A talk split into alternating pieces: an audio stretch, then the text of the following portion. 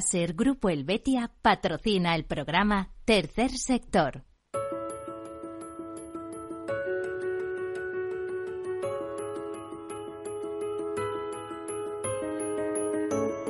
Tercer Sector, un espacio para la economía social. Un programa dirigido por Miguel Benito.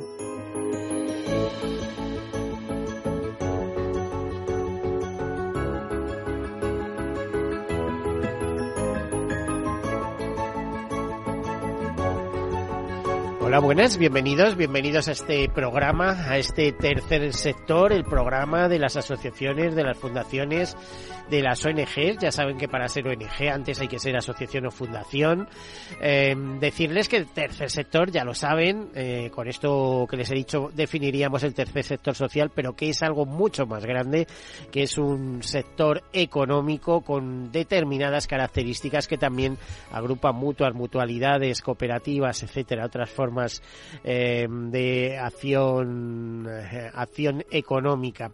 ¿Qué quiere decir tercer sector? Pues un sector que no es público, que es un sector privado, eh, que genera beneficios, pero que esos beneficios se reinvierten en el fin fundacional para que fue constituido, es decir, en beneficio de sus propios socios o eh, eh, de determinados temas de interés, como son la acción social, la cooperación internacional, la defensa del medio ambiente, la alfabetización, la lucha contra el hambre, la investigación, etcétera. ¿eh? Piensen que, por ejemplo, pues un grupo de padres que se unen en un momento determinado para eh, buscar fondos para la investigación de una enfermedad rara, pues se constituye una fundación, se buscan financiación y a partir de ahí se logra.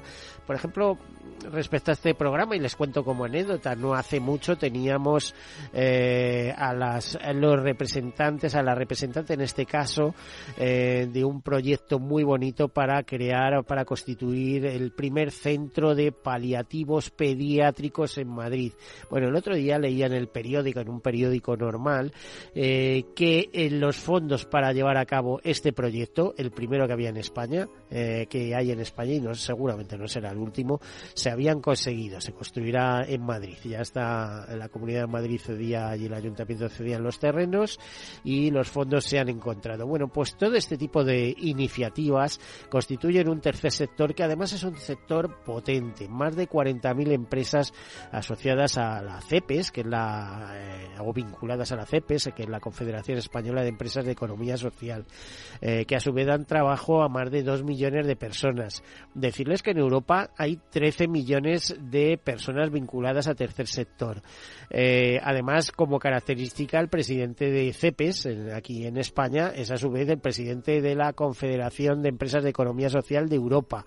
Eh, un sector bollante, un sector con futuro, un sector que cuando vienen problemas eh, en las economías es de los que consigue mayor resiliencia tiene en el sentido que enseguida eh, crea empleo y, avanza. Bueno, pues después de esta, de esta presentación comenzamos con algunas notas de actualidad y enseguida entramos en nuestra temática. Ya saben que acabamos de pasar una semana, eh, una semana dedicada a la mujer, ese día 8 de marzo, pero bueno, como una especie de símbolo y aunque el Día de la Mujer realmente es todos los días, eh, ¿eh? igual que el Día del Hombre o igual que el Día de la Especie Humana, y no digo raza, ¿eh? porque razas hay muchas, especies hay una, ¿eh? pues ese Día de la Especie Humana mmm, abrimos e incluso en las noticias hacemos un homenaje a ese 8 de marzo y a esa, esas noticias centradas en las mujeres. Comenzamos. Bueno, España está considerado un país feminista. De hecho, en una encuesta de Ipsos nos dicen que España es el país europeo más feminista. nos dicen en esta encuesta que la mayoría de la población, un 53%, se considera o se declara feminista. Un porcentaje que ha aumentado nueve puntos en los últimos cinco años. Los temas relacionados con la igualdad ya forman parte de las conversaciones, de las conversaciones diarias con familiares y amistades en España. Cuando en en el caso un 35%, cuando en 2018 eran apenas un 18%. Sin embargo, España es también un país europeo donde más población cree que se está discriminando a los hombres con el impulso de la igualdad de la mujer. Cuatro de cada diez personas afirman haber observado comentarios sexistas por parte de amistades o familiares y un 15% admite haber sido testigo de algún caso de discriminación en el trabajo. Bueno, pues eh, siendo en España, eh, siendo un 70% de la ciudadanía de nuestro país que cree que existe eh, cierta desigualdad, también se sigue la misma tendencia en la división por géneros. Eh, son las mujeres las que confirman, eh, en el caso del 77% frente al 64% de los hombres, eh, que, que, que las desigualdades entre hombres y mujeres eh, están lejos de solucionarse. De hecho, tuvimos aquí una representante de una gran organización de mujeres ejecutivas que nos hablaba que tendrían que pasar, y lo decía todo convencida, decía, está todo estudiado, tendrán que pasar 130 años para que consigamos la igualdad. 130 años, ¿eh? estamos en 2023 y todavía nos hablaba de 130 años. Bueno, eh, España se posiciona como el país europeo más crítico con esa situación de igualdad, seguido de cerca por Francia y Reino Unido, con solo un punto de diferencia.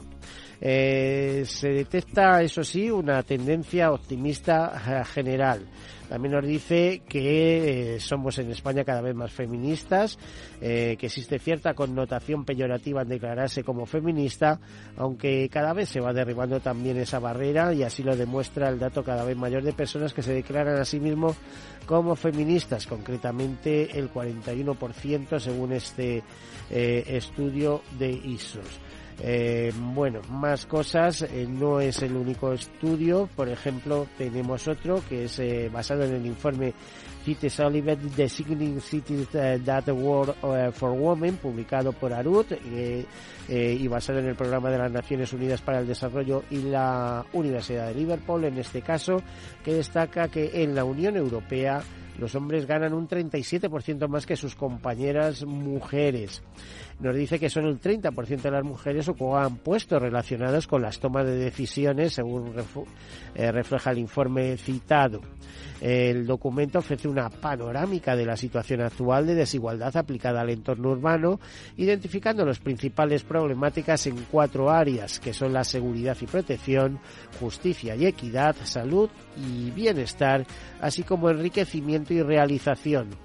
Algunos de los datos que destaca el informe están ligados al ámbito económico, donde los europeos eh, ganan un 37% más que las europeas. Además, la seguridad y salubridad en las ciudades también cobra un papel esencial a nivel mundial, siendo un 55% las mujeres que aseguran sentir inseguridad al viajar en transporte público o noche. Por otro lado, la desigualdad también se ve reflejada en la representación pública, porque tan solo uno de cada siete ministerios medioambientales en el mundo está dirigido por una mujer, o menos del 3% de las estatuas en las ciudades a nivel global representa una mujer. Por lo tanto, desde ARUP, eh, nos, eh, que es una firma global de más de 18.000 consultores, diseñadores, planificadores, ingenieros, arquitectos, etcétera, eh, nos dicen que queda mucho camino por recorrer. Me vuelvo a aludir quizá a esos 130 años, en fin, mucho por hacer. desde Cruz Roja, en esta, con el, con, teniendo en mente ese 8M, eh, pues eh, publicó una, hizo públicas algunas notas en el que nos decía que visibilizaba la interseccionalidad de género como discriminación múltiple. En ese 8M, Cruz Roja Juventud lanzó su campaña Somos Una, Somos Todas, para concienciar sobre la importancia de tener en cuenta a todas las mujeres, desde el enfoque de género interseccional y defender el acceso a recursos y así conseguir una igualdad de plena de derechos. La discriminación por interseccionalidad de género combina uno más factores por los que una mujer es posicionada en situación de desventaja, etnia, por ejemplo, etnia, discapacidad, edad, eh, orientación sexual, situación económica o administrativas. En 2022 Cruz Roja apoyó a 156.577 mujeres en la Comunidad de Madrid, de las que cerca de 5.000 mujeres se encontraban en situación de dificultad social. Bueno, más cosas. Eh, Autismo España solicita al Parlamento Europeo, ha solicitado al Parlamento Europeo que la tarjeta europea de discapacidad garantice la protección a las personas con autismos. Y esto, eh, la Comisión de Peticiones de la Cámara aprueba la solicitud de la Confederación que pretende evitar que el reconocimiento europeo replique las carencias y los problemas del sistema español respecto a las personas con autismo. Eh, de hecho, la Unión Europea está elaborando un sistema voluntario de reconocimiento mutuo de la condición de discapacidad y determinadas ventajas asociadas que se espera que se ponga en marcha antes de que finalice este año. Así, la tarjeta europea de discapacidad será reconocida en todos los Estados miembros y Autismo España quiere evitar que, como ocurre a nivel nacional, este certificado pueda no tener en cuenta la realidad y necesidades específicas de las personas con trastorno de espectro autista. Para ello, en septiembre pasado, la Confederación dirigió a la Comisión de Peticiones del Parlamento Europeo una petición para que esta tarjeta cumpla con su objetivo principal y garantice también la protección de las personas con TEA, suprimiendo las dificultades que puedan encontrarse acreditando su situación en todos los Estados miembros. Bueno, hasta ahí la noticia, podría ser mucho más larga, pero eh, eh, optamos por otras que porque el tiempo ya saben que la radio está hecho de tiempo y al tiempo debemos confiar. Por eso también tenemos que confiar por ejemplo en el programa por talento digital de Fundación 11 que eh, consiguió la formación de 728 personas eh, con discapacidad en Madrid a través de un total de 92 cursos de formación. Eh, ese, ese programa de talento digital, cuyo objetivo es mejorar las habilidades digitales de los ciudadanos con discapacidad para que tengan más facilidades de incorporación al mercado laboral, pues fue una iniciativa que nació en 2019 de la mano de Fundación 11 e Inserta Empleo para mejorar los conocimientos, competencias digitales y el acceso a profesiones tecnológicas de las personas con discapacidad. Y además decirles que este eh, programa cuenta con apoyo del Fondo eh, Social Europeo. Más notas de actualidad, eh, la Fundación United Way y Fútbol Más España impulsan el proyecto Deporte que Transforma para promover la inclusión de niños y niñas que viven en situaciones de vulnerabilidad. En el proyecto inicialmente participan 30 niños y niñas de educación primarias del CEIP Sagunto, eh, del barrio de San Cristóbal de Madrid, uno de los barrios de la ciudad con mayor porcentaje de población migrante, con una de las menores rentas per cápita, mayor porcentaje de desempleo y menor nivel educativo de sus habitantes.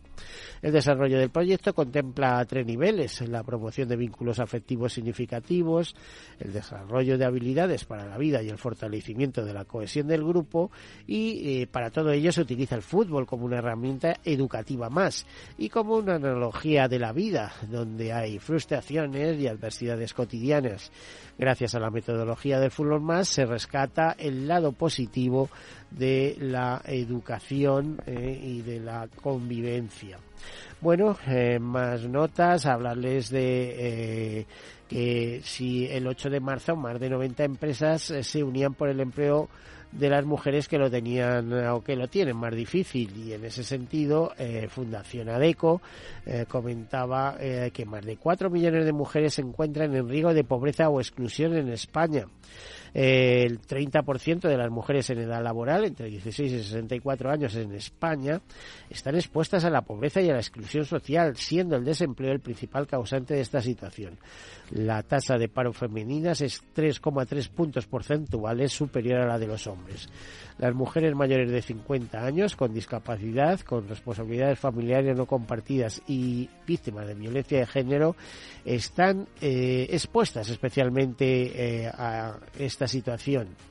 Eh, en este contexto, Fundación ADECO cuenta con más de 90 empresas comprometidas con el empleo de las mujeres más vulnerables y en esta Semana de la Mujer 2023 pues apoya acelerar el empleo de las mujeres en mayor riesgo de exclusión, visibilizar la desigualdad y la exclusión social, así como concienciar sobre las barreras a las que se siguen enfrentando en su camino hacia el empleo.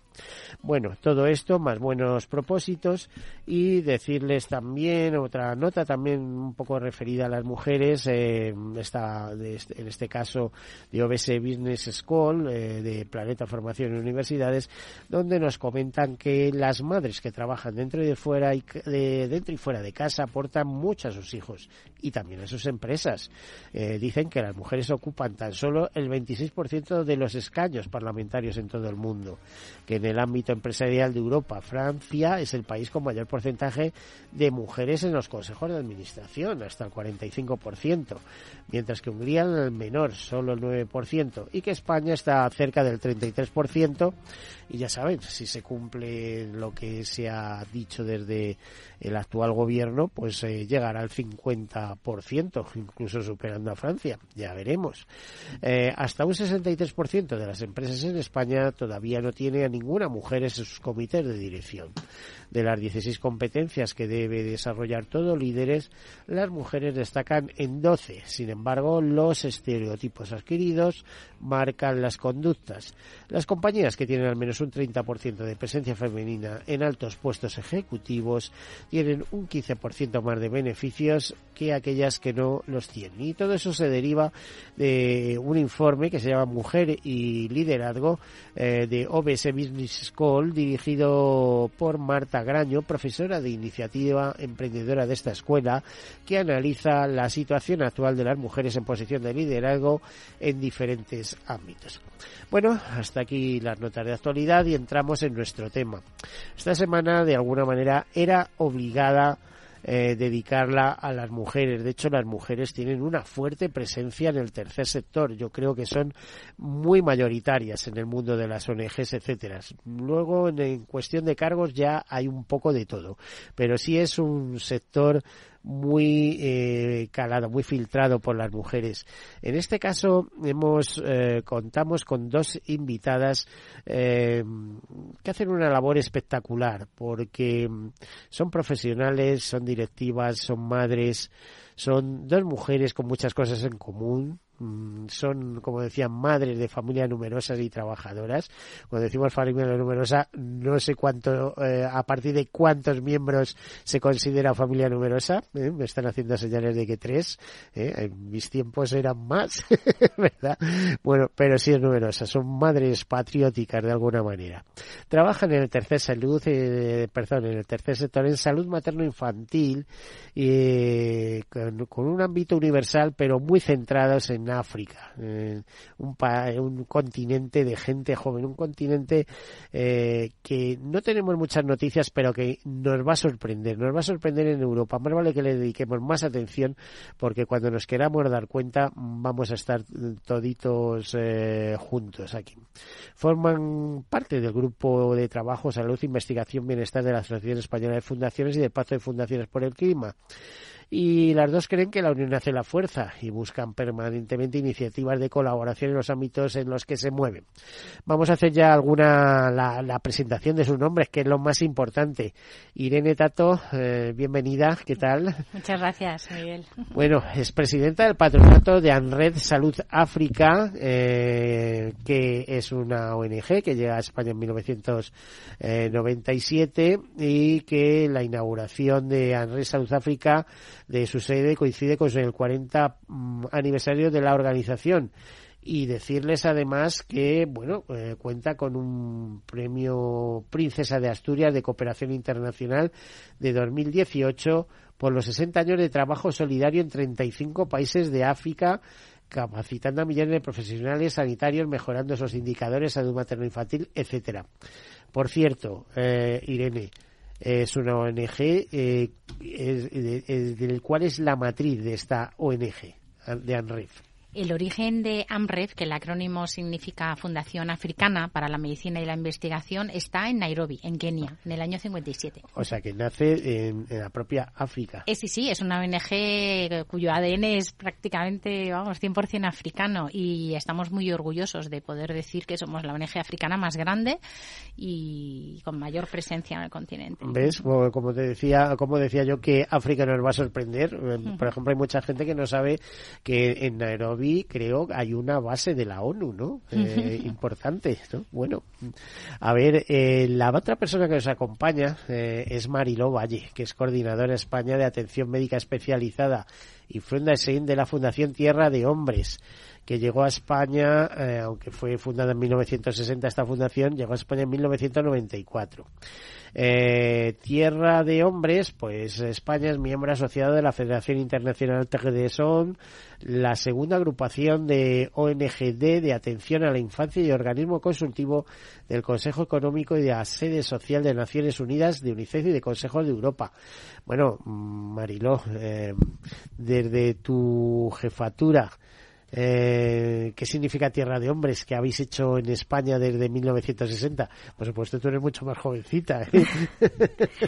Buenos días. Buenos días. Eh, pues sí, llevamos eh, trabajando con la infancia más desfavorecida desde, desde hace mucho tiempo. Yo no tanto, efectivamente, eh, pero, pero bueno, siempre con infancia desfavorecida. Trabajamos en varios ámbitos, en lo que es la cooperación internacional en varios continentes y en el ámbito de la salud materno-infantil.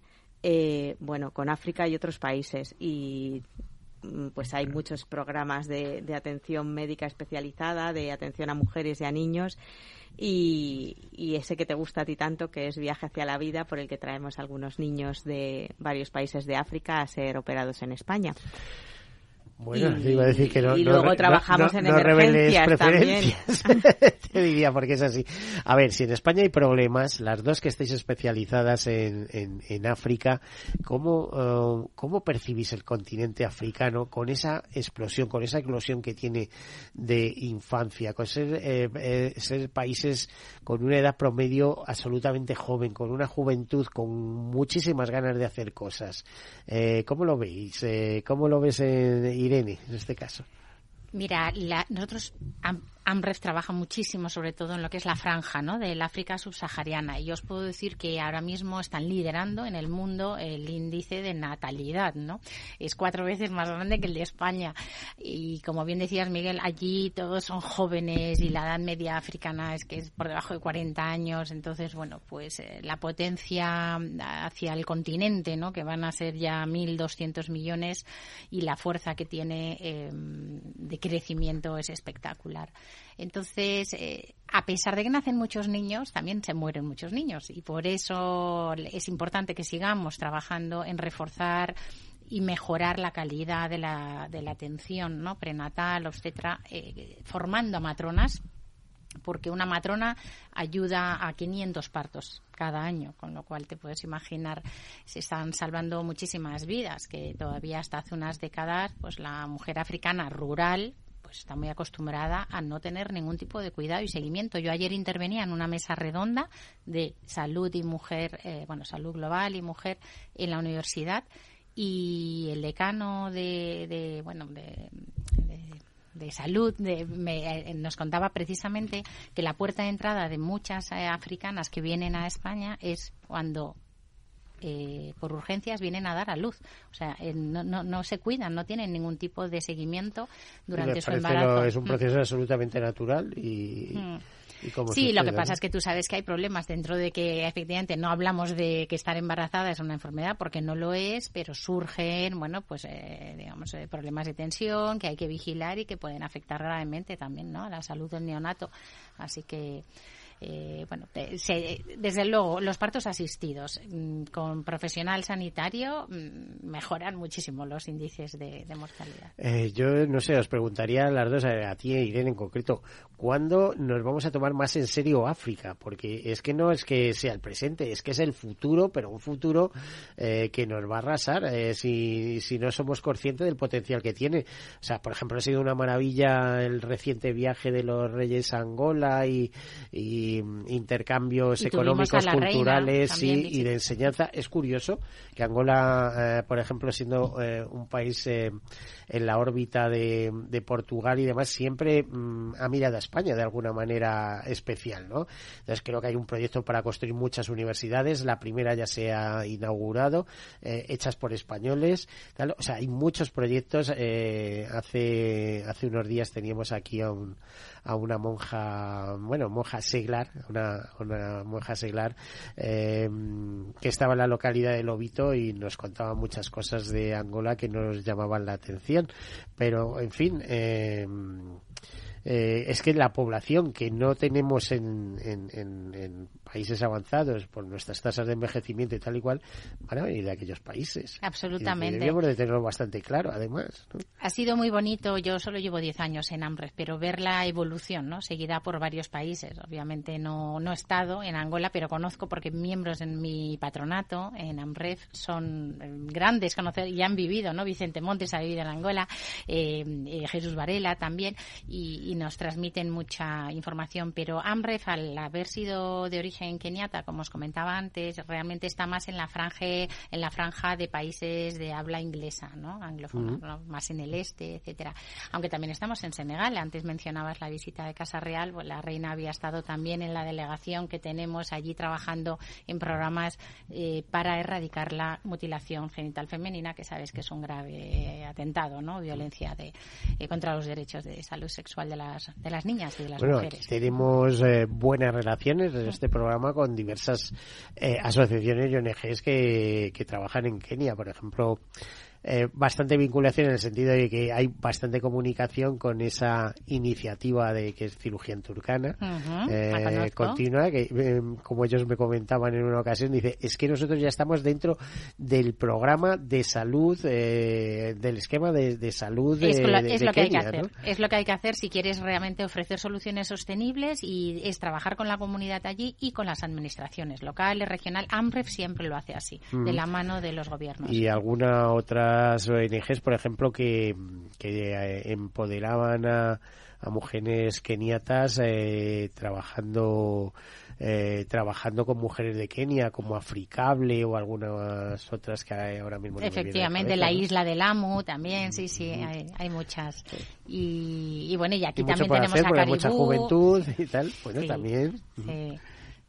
eh, a ver eh, Mariló eh, ¿Cómo, ¿Cómo estáis desarrollando vuestra labor? Efectivamente hay un programa que a mí me entusiasma, que es el de viaje hacia la vida, porque realmente estáis dando vida a muchas personas que si no fuera por vuestra intervención como ONG y por las intervenciones quirúrgicas que preparáis, que suponen la reparación y la restauración de la salud de los afectados, no se harían mayores, ¿no?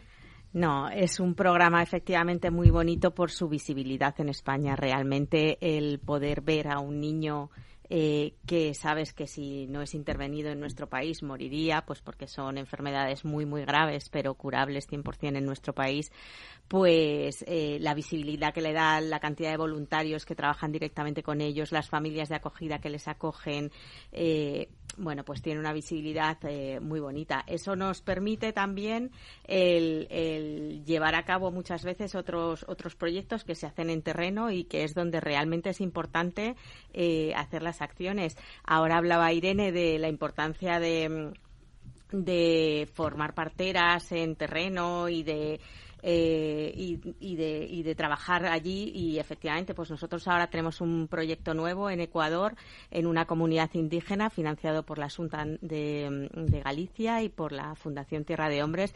Y es exactamente eso. Y trabajamos pues de la misma forma. Hay un proyecto Simeson que es súper novedoso porque forma eh, parteras cuando dices, cuando dices trabajar de la misma forma supone traer a personas para operarlas en España no no. No trabajar en terreno me refiero a, a como trabaja su, su asociación o su ONG. Eh, eh, educación de dirigentes. Educación de parteras allí. Mm. Eh, trabajar con, con, la comunidad, con los representantes de la comunidad, con las mm,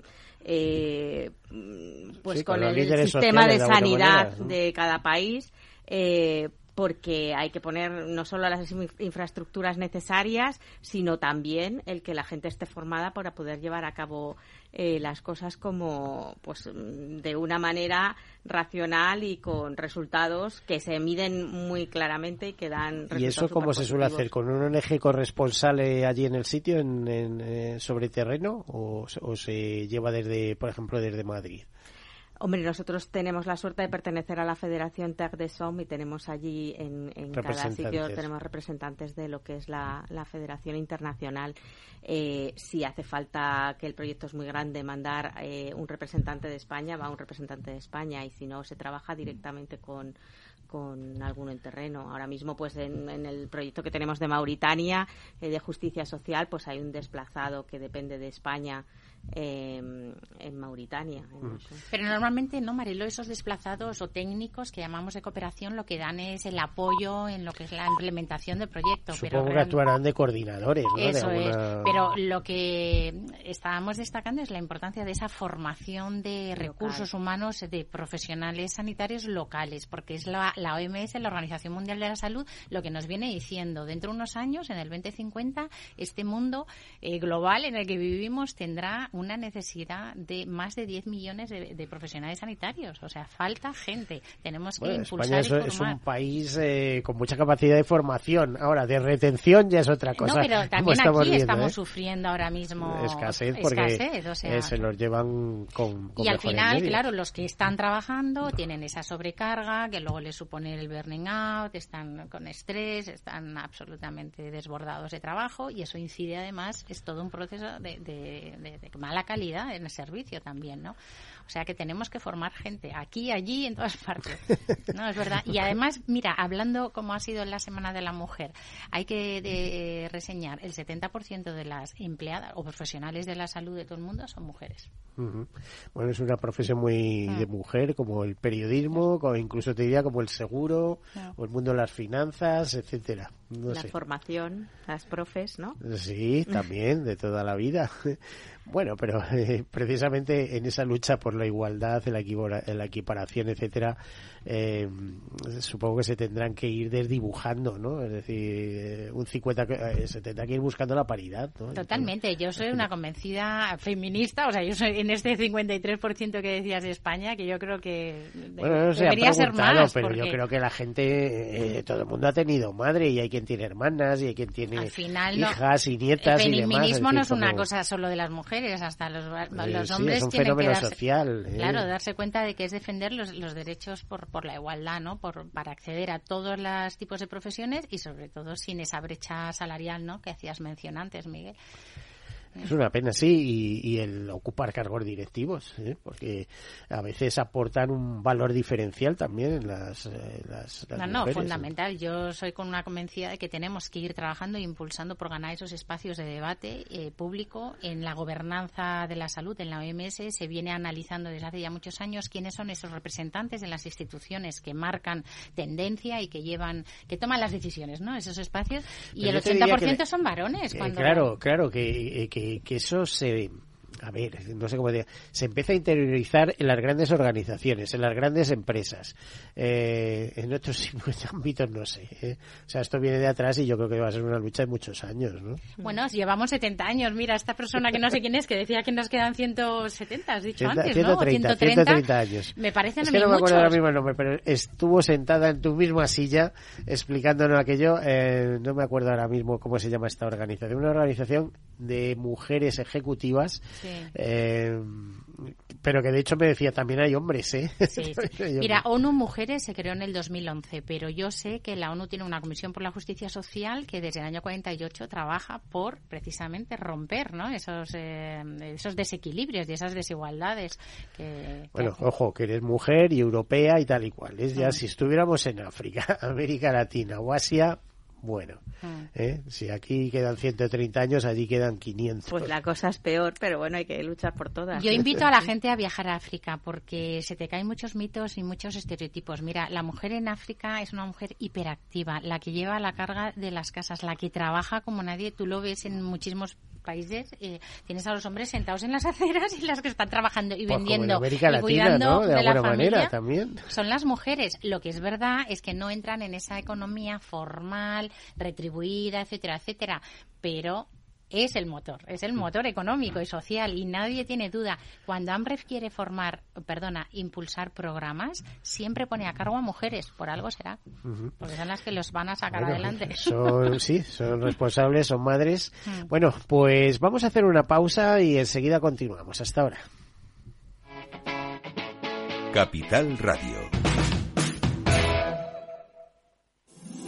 Todos los lunes a las 12 en directo en Capital Radio, la actualidad de personas y empresas en el Foro de los Recursos Humanos, primer espacio en la radio y en Internet dedicado a la gestión de personas y directivos en nuestro país. Voces acreditadas, profesionales del sector, empresas destacadas, empleados, líderes, todo sobre los recursos humanos. En la radio siempre en directo desde hace 18 años. Antena de Oro 2020. El Foro de los Recursos Humanos, los lunes a las 12, con Francisco García Cabello.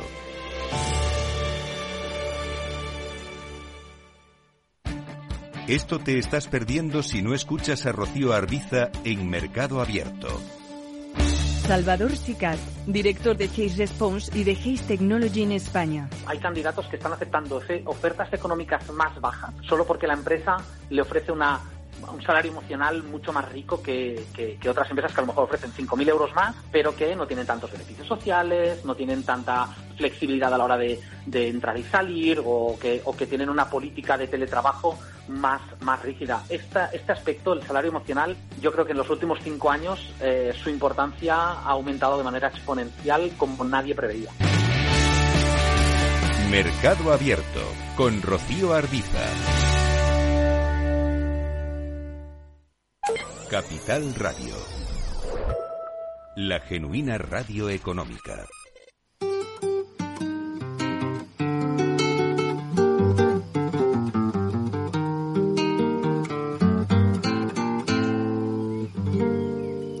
¿Qué tal su café?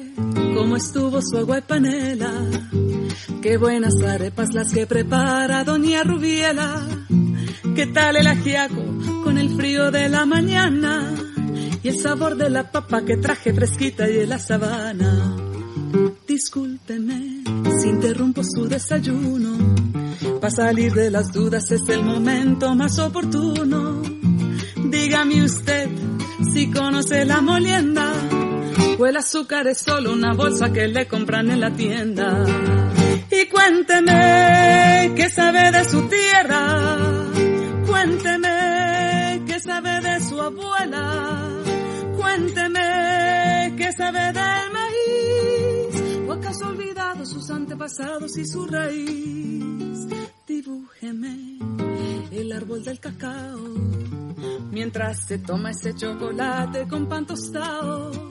Dígame su merced, ¿qué sabe del asadón? Ese es el que le trae a usted las sopitas al cucharón. Y cuénteme qué sabe de su tierra Cuénteme qué sabe de su abuela. Cuénteme qué sabe del maíz. ¿O acaso ha olvidado sus antepasados y su raíz?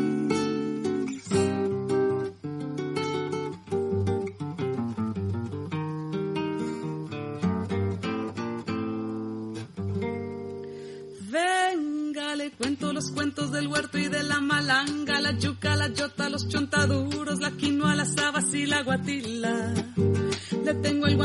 Las arracachas y la calabaza. Le traigo guineos, también chacha, frutos y unas papitas en la mochila. Ay, perdón, señor, por ser yo tan imprudente. Es que a veces me llegan estos pensamientos irreverentes. ¿Pa' qué va usted querer saber sobre el arao? Si allí en la esquina lo encuentra toitico bien empacado.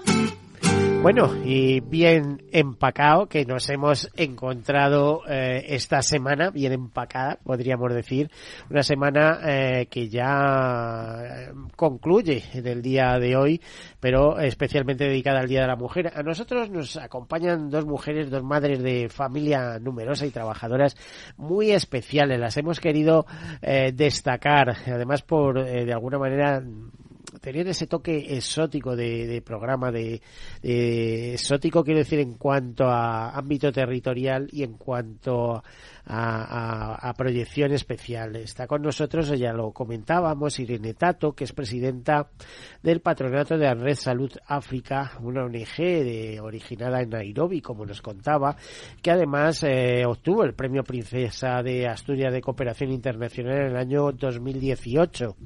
Y eh, Mariló Que es coordinadora de España de Atención Médica Especializada y fundación en la Fundación Tierra de Hombres, eh, que es fundación que llega en nuestro país desde 1994. Marilo nos estaba hablando del proyecto eh, que están desarrollando ahora en Ecuador, aunque llevan muchos años salvando la vida a niños eh, con problemas eh, de salud muy relacionados con cardiopatías, ¿no, Marilo? Bueno, con cardiopatías y otras patologías. Siempre enfermedades eh, muy graves que terminarían en la muerte, eh, pero que son curables en nuestro, en nuestro país. Sin embargo, me temo que, aunque eh, desarrolléis una función muy bonita, no sois muy conocidos en, en el ámbito tal. Quizá porque sois una ONG pequeñita en España.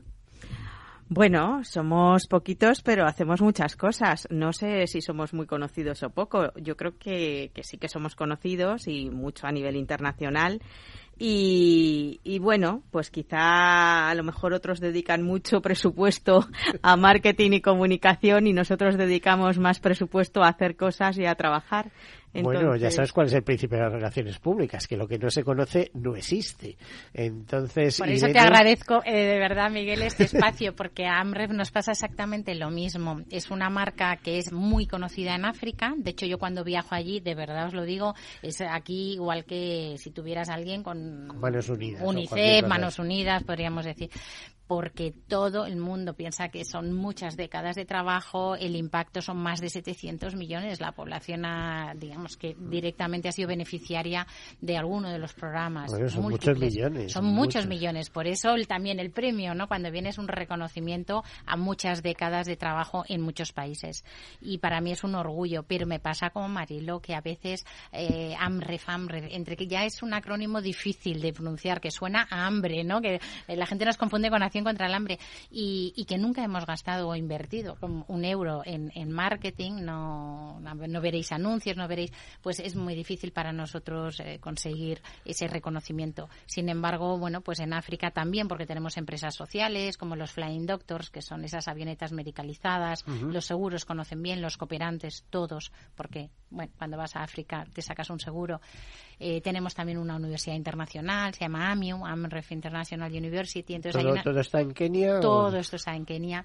Y, bueno, yo invito a la gente cuando viajas a África y ves lo tú decías, las sedes, Addis Abeba, es que son ciudades que, bueno, tienen hoy una, una dimensión y una imagen que tú dirías, esto es Nueva York o te vas aquí a Gali, la ciudad más limpia del mundo. Lo que pasa es que tienen una expansión brutal, ¿no? unos círculos de pobreza ahí alrededor. Ahí está. Al lado de Nairobi tenemos, sí, tenemos efectivamente los slums, ¿no? Que llaman. Bueno, pasa lo mismo en Sudáfrica y demás, pero sí que llama la atención eh, que una ONG tan potente, ¿quiénes son los, los promotores de esa ONG inicialmente? Pues fueron tres médicos ya fallecidos en los años 50, eran, digamos, militares, médicos que habían trabajado, bueno, en la Segunda Guerra Mundial se habían eh, especializado, que no me salía la palabra, en operaciones y en cirugías pues para quemados, etcétera.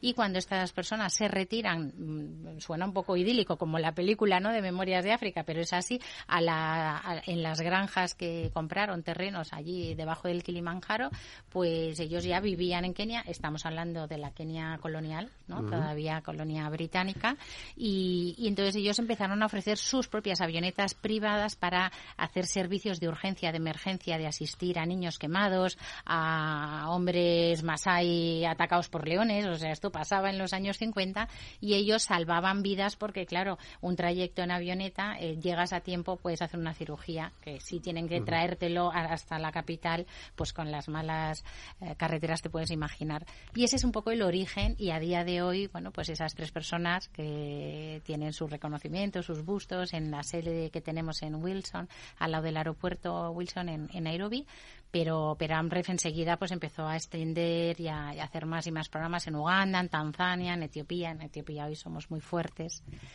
Bueno, para llegar a 700 millones de africanos, ¿eh? Mm. Eh, con, todo tipo de acciones, concursos, con de todo. ¿no? De todo, sí, les llaman campañas muchas medidas de prevención, como me contaban en cierta ocasión, dice, bueno, es que en África eh, estamos hablando de problemas, pero es que allí simplemente una pastilla de jabón es la, higiene es la base. Entre, sí, la higiene y Hacemos agua y saneamiento, piensa que efectivamente lo primero de todo es, mejorar esas condiciones, hacer esas letrinas, la base que, la ONU tiene instaurado un día del retrete, pues ya está todo dicho.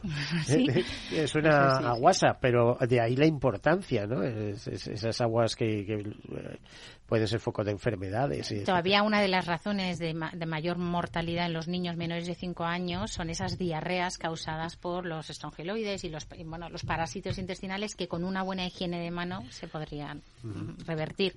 Así que eso es fundamental. Hay que hacer mucha educación, mucha prevención y luego, bueno, pues AMREF ha sido el socio de los países durante décadas en la lucha contra el SIDA, contra la malaria, como decía, las tuberculosis, esas grandes infecciosas, pero luego tenemos las neglected diseases, que se llaman las enfermedades minoritarias, pero bueno, menos conocidas, por eso se llaman neglected, olvidadas, pero que están ahí y que son prevalentes. Hay muchas cosas que, que van a venir de allí o que son eh, que están directamente en África, como ébola, como tal, como claro, claro. que de alguna manera son reservorios aislados en determinados momentos y que pueden producir explosiones, por lo tanto, tener un control médico. Las zoonosis son fundamentales. Mira, ya se habla en, en todo el mundo de fíjate, hablas de zoonosis. Hace, eh, eh, un día de estos leía eh, que el 75% de las enfermedades humanas tienen origen Animal, animales. Así, sí, es que es así. Por eso la salud ahora es One Health, es una única salud. Hay que hablar de salud humana, salud vegetal y salud animal, porque todo está relacionado. Y se está trabajando en una nueva estrategia en España de salud global, en una nueva estrategia europea, porque lo hemos visto con el COVID. Es que hoy no podemos decir que el país o el, o el mundo Mm, vayamos hacia eh, conseguir mejoras si no estamos allí impulsando las de todos los continentes, la de absolutamente todos los ciudadanos. Por eso también dentro de unos días celebraremos el Día Mundial de la Salud y la OMS nos recuerda que tenemos que ahí luchar todos, ¿no? Por mantener esa salud para todos y todas por igual no olvidarnos a nadie, no dejar a nadie. ¿En España qué hacéis como representante de esta ONG africana? pues mucha eh, sensibilización, mucha... Y captación de fondos, imagino. Oh, absolutamente. El fundraising es el, ADN de todas las ONGs, ¿no? no, eso, lo tengo claro. Eso ¿eh? sí. pero bueno, que ofrecemos... las órdenes mendicantes, como digo, las que pedían. pero, ahora son las ONGs. Se explicamos muy bien, ¿no? Toda la trazabilidad, dónde va, dónde se invierte, en qué va. O sea, nuestros socios tienen absoluta información y seguimiento de, de bueno, los costes de cada uno de los programas. ¿Socios especialmente implicados, por ejemplo, con voluntariado? Si es que pedís voluntarios, ¿tenéis? Siempre hay una oficina, claro, para atender. Lo que pasa es que el problema nuestro es que los beneficiarios están en África. Entonces, cuando nos vienen, los voluntarios suelen ser personal sanitario, muchos médicos que quieren ayudar en África y esto AMREF em, no es la visión. O sea, ellos la, la visión y lo con lo que crece nuestra ONG es formar a personal sanitario africano.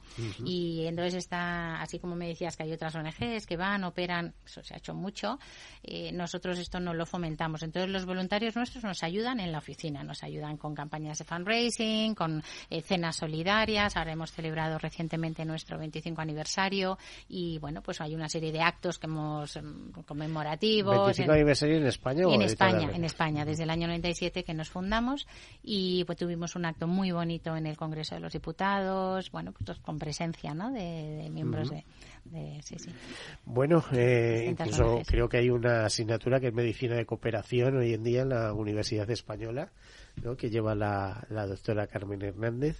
Eh, que precisamente es, actúa, eh, dirige las campañas médicas esta de cirugía en Turcana. Sí, y luego también hay muchos en los másters de salud global, de acción humanitaria, nosotros también intervenimos, a mí me han invitado en Alcalá de Henares varias veces, en el de micro también hay una sección donde se habla de, cooperación internacional, de ayuda al desarrollo.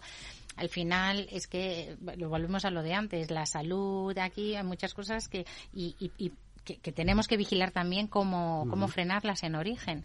Y luego a nadie se nos escapa el mundo migratorio y la migración y la acción, el, cambio climático, que podréis decir, ¿y ahora por qué hablamos de cambio climático? Porque está absolutamente relacionado. relacionado. Con todas Estamos mm. las dos fundaciones, eh, hemos firmado el pacto de fundaciones por el, por el, clima, por el clima, porque realmente afecta directamente a la salud materno-infantil, porque al final es a los menos eh, los que menos recursos tienen los que los que están más afectados por esto.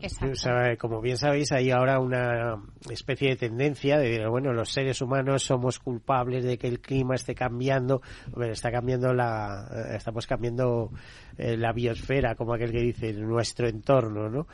Pero ahora ya no está tan claro que solo seamos los seres humanos, sino que estamos en un ciclo geológico de calentamiento de la Tierra, como ha habido otros de enfriamiento. Entonces, el ser humano contribuirá a lo mejor a la aceleración.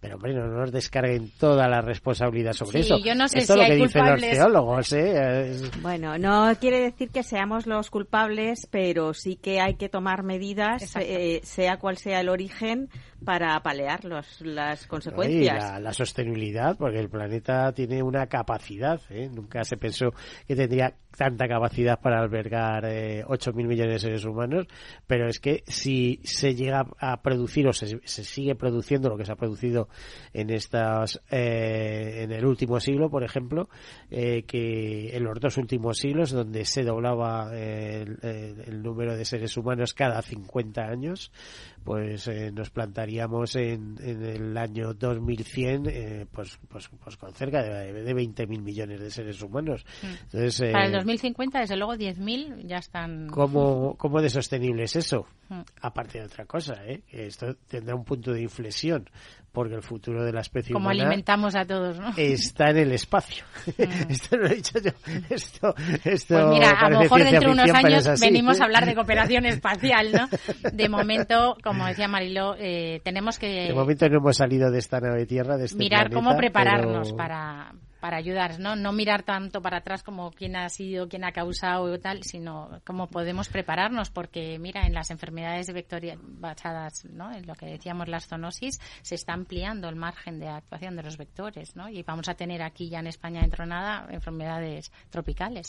Por ejemplo, Marilo, ¿cómo habéis actuado vosotros en momentos de COVID, que si en España nos ha afectado con todos los problemas que hemos tenido, pero teníamos eh, pues sistema sanitario y médicos, etcétera, etcétera. En otros países como todo Benín y tal, eh, desde la perspectiva de una ONG, ¿qué habéis hecho? ¿Cómo habéis ayudado? Bueno, em, eh, nosotros lo que hemos hecho ha sido enviar eh, a terreno, hemos mandado varias veces material sanitario durante la pandemia eh, paramos los traslados de los ¿De dónde sacabais ese material sanitario? Pues nos lo donan aquí empresas de españolas, evidentemente. Nosotros todo es de donaciones. Eh, pero bueno, paramos los traslados muy al principio de la pandemia. Los niños que estaban en España se quedaron ya en España durante todo el tiempo y, y no, bueno, pues paramos un poco todo el, el proyecto. Eh, eh, para evitar la transmisión precisamente a África, porque en África había bastante menos COVID del que teníamos en, en España. Entonces fue la primera medida que se tomó. Eh, las cifras de allí son bastante menores que en, que en, que en Europa. Eh, tú ten en cuenta que el COVID ha afectado mayoritariamente a las personas mayores y África es un continente joven. ¿Y eso se ha paralizado de alguna manera vuestra acción médico-quirúrgica? en cuanto a traer los enfermos de África y eh, para ser tratados, etcétera? No, después ya se volvió todo a su a su vamos, a las cifras que teníamos con anterioridad, pero sí que es verdad que muchos de los problemas que hemos tenido con niños que han venido a lo mejor más malitos, más enfermos de lo que de lo que debían era porque porque durante un año y pico se ha paralizado todo el proyecto. Entonces, pues un falot no es lo mismo traértelo con un niño de dos años que traértelo con cuatro. A ver, y yo sé que el año pasado te has llevado algún disgusto grande porque alguno de estos niños, a pesar de, de todos los esfuerzos médicos, pues al final se quedó en España de alguna manera, ¿no? Bueno, lo repatriamos, pero sí, pero bueno, pues eh, cuando traemos niños, efectivamente, sabemos las, y lo saben las familias y lo saben las ¿Cómo se toman los padres cuando ocurre esto? Eh, aunque me consta que los padres están concienciados y saben perfectamente que habéis salvado muchísimos niños que seguís en el programa y tal, pero que el, 100% eh, nunca existe. Ellos saben que tienen patologías que son mortales, entonces si no vi, es la única oportunidad que tienen esos niños ahora mismo cuando los traemos es, venir es entrar en ese programa de viaje hacia la vida que llamáis, y venir. Entonces bueno pues desgraciadamente a lo largo de la historia de la fundación pues ha habido tres fallecimientos. Yo creo que en 800 y pico niños es muy buena muy buena es un pequeño porcentaje. Además, luego hacéis el seguimiento de esos niños que se operan en España, etcétera. Sí, siempre, siempre los cardiólogos o los médicos eh, encargados de la patología que sean nos marcan las pautas de cada cuánto tiempo hay que hacer el seguimiento allí. Esto sí que se indica y, en, en, terreno mm, tenemos hospitales, tenemos donde pues no, ¿Vuelven a viajar a España alguna vez para reconocimientos o tal eh, al, cabo de los años? No, para reconocimientos no. Hay algún niño que vuelve pues porque tenga una patología que haya que, pues no sé, cambiar una válvula o algún, en cardiópatas, alguna reoperación posterior pero todo el seguimiento se hace en terreno. Los, eh, los seguimientos de terreno se traen a, o sea, nos los envían a los hospitales, me los envían a mí, que los remito a los hospitales correspondientes en España. Los médicos que les han operado a estos niños los, los ven, dan las pautas que haya que seguir y mandamos para allá la información y se sigue. Eh, un día me, me contabas una historia muy bonita de que la representante de Senegal fue una niña de estas, ¿no? De, operada en España.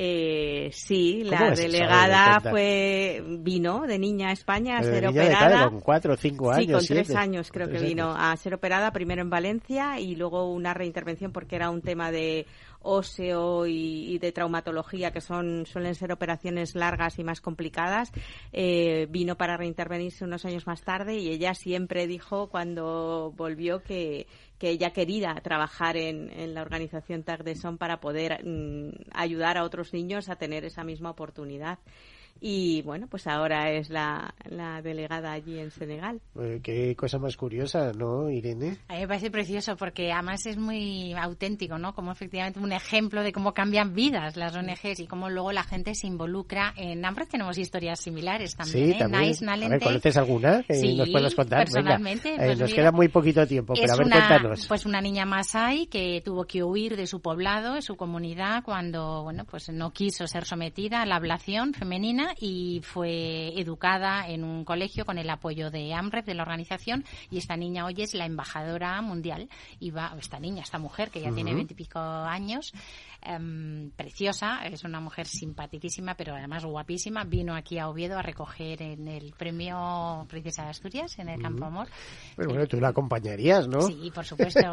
y seguimos en contacto. Y cuando he viajado yo a Kenia, he tenido la suerte, ella ha, está, ha dado nombre a una, a ver si lo digo bien, a una escuela, una residencia, se llama Nice Place, un sitio también jugando con el nombre suyo. Y tiene una historia de vida, un testimonio que también ha sacado un libro mm, que recomiendo leer con toda su bueno pues vida de niña no como es una masai el trabajo en la comunidad y ella lo dice con mucha pena porque al final ella es huérfana y los padres eran líderes comunitarios querían que eh, por fin eh, fuera la primera generación sus dos eh, hijas ella y su hermana que fueran a los colegios porque allí las niñas cuando tú no sé si lo sabes pero son sometidas a la ablación entre los 11 y 12 años inmediatamente ya son cedidas para ser casadas y hay esos matrimonios precoces tan precoces, tan jóvenes con 13 años a 14 ya se están estrenando la maternidad. Entonces, claro, mm, sacarlas de la mutilación les permite muchas cosas, les permite poder seguir en la escuela, terminar y bueno, tener una, una carrera profesional. O sea, es una historia muy Pues qué bonito. estos ejemplos podremos hablar muchas veces. ¿Y vas a, apostillar algo, Marilo? No, no, y no dar a luz tan jóvenes porque otro de los problemas, efectivamente, de la mortalidad en, en, los partos es que las niñas son demasiado jóvenes para, para dar a luz. O sea, crías con 12 años, cuando la mortalidad aumenta muchísimo. Bueno, pues este ha sido el programa, digamos, un poco especial, como todos, pero especial dedicado a, las mujeres, en este caso mujeres ejecutivas que trabajan para ONGs, que trabajan para buenas causas, como son eh, el empoderamiento y la salud de las mujeres en África, la educación también, muy importante. Ese continente que tenemos tan cerca, eh, pero a la vez tan lejos, y debíamos pensar un poquito más en él.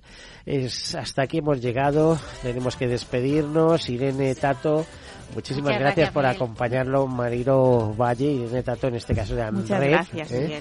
eh, Marilo Valle de Tierra de Hombres, muchísimas gracias por acompañarnos a todos ustedes. Les dejamos con estas campanas por la salud, eh, esa canción que nos permite, que nos permitió el presidente de la Fundación eh, Músicos por la Salud eh, utilizar en este programa, debido a la fuerza que tiene, es una canción que levanta ánimos y pasiones. Con ella les dejamos y como siempre, pues ya saben, esperanza y que lo mejor está por llegar. Hasta ahora.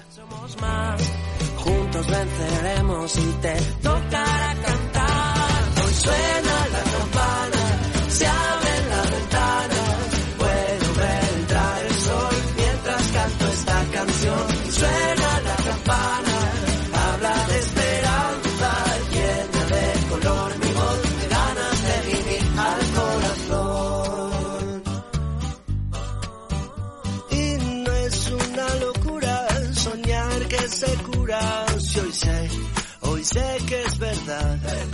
Hoy me siento fuerte, hoy doy gracias a los valientes, todos juntos. Caser Grupo Helvetia ha patrocinado el programa Tercer Sector.